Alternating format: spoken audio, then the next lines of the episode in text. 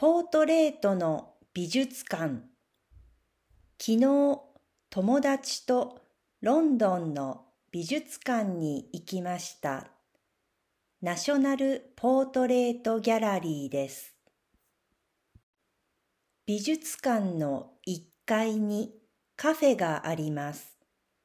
明るくて素敵なカフェでした。カフェに大きい写真がありました。カウンターの後ろにバレエダンサーの写真がありました。かっこいい写真を見てワクワクしました。私たちはお茶を飲んでから美術館に入りました。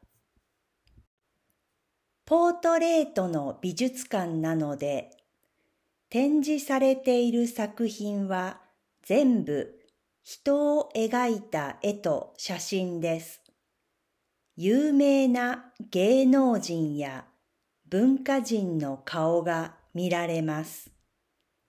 ロイヤルファミリーや政治家もいます。特に良かったのは科学者のコーナーでした。スティーブン・ホーキング博士がいました。